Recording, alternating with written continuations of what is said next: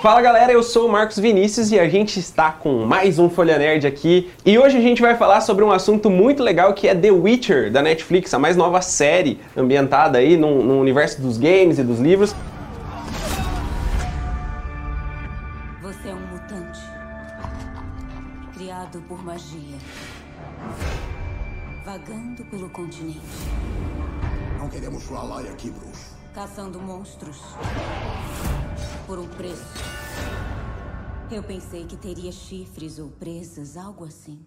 E o Rafa, que é super fã de The Witcher, vai falar aqui pra gente um pouco do que, que ele achou. Fala aí, Rafa, o que, que você achou dessa série? O que, que você estava esperando dela? Atingiu suas expectativas? Como é que foi essa experiência aí? E aí, Marcos, tudo bom? Mais um Folha Nerd aí para você que é fã do Universo Geek, começando, para você acompanhar as, as, notícias desse universo que a gente gosta tanto, né? Então, o que, que eu posso falar sobre The Witcher? Eu achei que foi muito legal a Netflix fazer uma série para pegar as pessoas que não conheciam esse universo, sabe?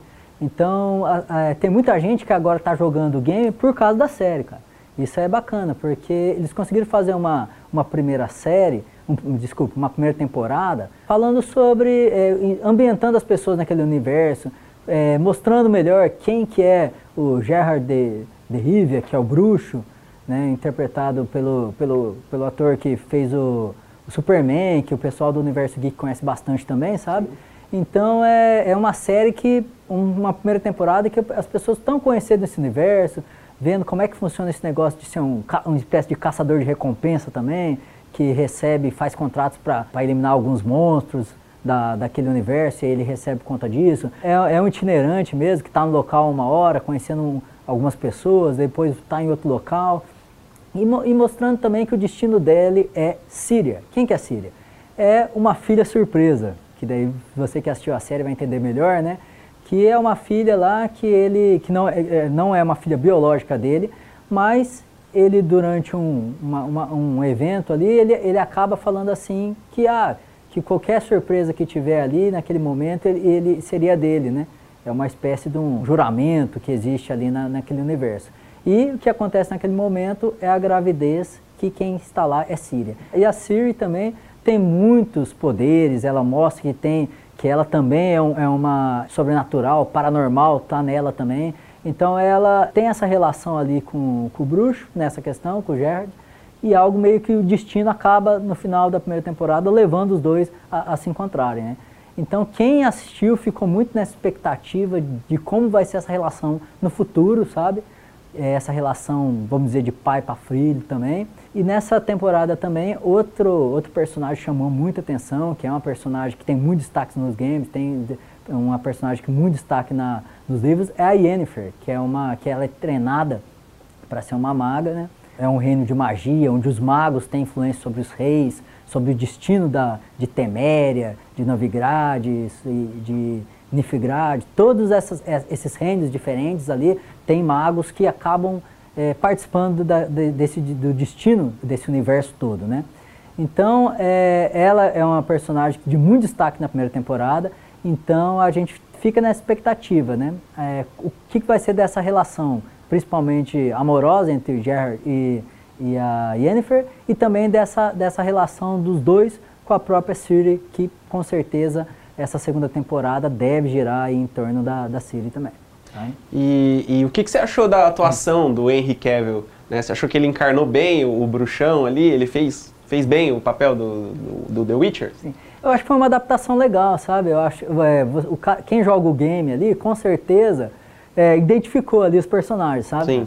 É, é legal também falar que depois a gente pode conversar sobre essa questão do, do game também, porque existem diferenças ali entre os jogos e, e a série, sabe? Até porque tudo sai do universo do, como Game of Thrones, outras, outros livros, né, Nárnia, é, o próprio Senhor dos Anéis, são adaptações dos livros para ou para o videogame, ou adaptações para o cinema, adaptações para séries. Então, sempre a base é o livro, mas as adaptações ali são meio que livres. Né? Então, existem diferenças. Mas eu, eu achei que tanto ali na questão do livro, quanto principalmente na questão do game, que é o que o pessoal é, tinha a principal referência de The Witcher, era o game, eu acho que a adaptação dos personagens ficaram bem legais. Ele conseguiu encarnar, conseguiu acrescentar algumas coisas ali, naquele jeitão meio bruto do meio bruto e também ao mesmo tempo que tem percebe que o cara tem um coração, quer ajudar as pessoas também. Então, nesse sentido, acho que ele conseguiu encarnar bem, principalmente relacionado ao protagonista dos games ali. Legal. E, e, você acha que houve uma comparação com Game of Thrones, por ser, assim, um universo, de certa forma, medieval, mas fantástico também, e isso acontece muito em Game of Thrones? Você acha que houve essa comparação? É, essa parte medieval é bem legal porque é, é um universo, se você pensar na questão da Idade Média, é algo muito rico mesmo, sabe? Você consegue explorar coisas bem legais, como castelos, feudos, a questão da, é, da pessoa ser escrava, a questão de ser explorada, a questão de ter rei, sabe? Os reinos mesmo. Eu acho que essa questão medieval é bem bacana, sabe? Tem algumas coisas que a gente pode dizer que. Acho que a principal semelhança que a gente pode. São dois universos diferentes, mas a principal semelhança é, são a, as, as, riquezas que, e, e, essa parte da magia que existe nos dois universos, sim, sabe? Sim. Dragões, não sei. Dragões tem também, entendeu? Então são. É, é, essa, é isso que é legal, porque é, é aquele universo que a pessoa que acompanha acaba se aprofundando, consegue. Ah, gostou da, da série, consegue entrar na questão dos livros consegue jogar. Game of, Thrones, Game of Thrones nunca saiu assim um jogo bem legal para o videogame. Os livros, todas as crônicas de Gelo e Fogo é algo muito vasto, Sim. que não foi concluído ainda. Então as pessoas que gostam daquele universo conseguem entrar nele. Eu acho que isso não, não só uma comparação com Game of Thrones, mas se você pegar todo o universo de Narnia, é riquíssimo, Sim. entendeu? Que deu origem aos filmes. Se você pegar O Senhor dos Anéis, do Tolkien, também é riquíssimo. É impressionante como esses autores conseguem criar algo que é, línguas próprias, países, né, nos escrituras, reinos, escrituras, consegue criar um, uma história, mas essa história é, tem um passado todo, como a gente vai ver depois é, a, a, que foi confirmado, né, o Reino de Fogo, a Casa de Fogo aí que deve vir, deve ser um, deve ser uma House of Fire, que deve ser a, a nova série lá Isso, do, um spin-off, né, spin-off do, Game, do Game of, Thrones. Thrones. a partir de 2022, a expectativa aí uhum. contando a, a história dos Targaryens. Então você consegue é, ter um universo que as pessoas entram nele e se aprofundam e conhecem a história, a geografia, todas as relações de, de povos, guerras e tudo mais. Eu acho que essa, isso é bem legal, sabe? Muito 10. Para você que não assistiu ainda, o The Witcher já está disponível na Netflix com a segunda temporada confirmada para 2021, que a gente tem aí para esperar muito dessa segunda temporada também, né? Sim, uh, o mais legal para a gente concluir